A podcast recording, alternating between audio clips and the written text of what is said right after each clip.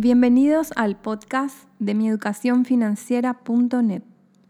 Nuestro tema de hoy es Hazlo ya. Hoy estaré hablando de la importancia de hacer lo que tenemos que hacer y no postergar. ¿Te sucedió alguna vez que tenías actividades o tareas por realizar y lo pospusiste una y otra vez? ¿Cómo te sentiste luego de que no cumplieras con lo que te habías propuesto? No muy bien, ¿verdad? Cuando uno va postergando actividades, quehaceres y demás, se generan sentimientos de malestar, pesadez, de no estar avanzando. En cambio, cuando realizas lo programado, se siente un gran alivio, como liviano, libre. Aquí está la importancia de hacer ya lo que tienes agendado. Experimentar esto y ver el avance obtenido produce una gran satisfacción. Pero aquí no termina todo, sucede algo mucho mejor. Puedes subir al siguiente nivel.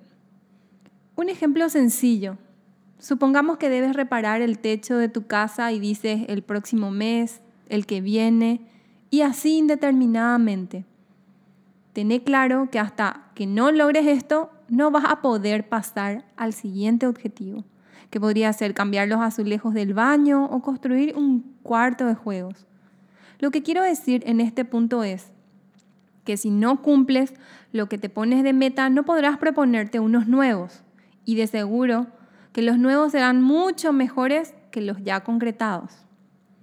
Por eso, hazlo ya. No te pospongas más. No dejes para mañana lo que puedes tachar de tu lista hoy.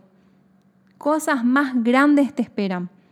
El destino o el resultado de lo que ocurre en nuestras vidas es el cúmulo de nuestras acciones diarias y la suma de estas acciones hacen que una persona sea exitosa o no. Creemos el hábito de actuar al percibir. Permanece activo y sentirás cómo todo fluye hacia tus más anhelados sueños.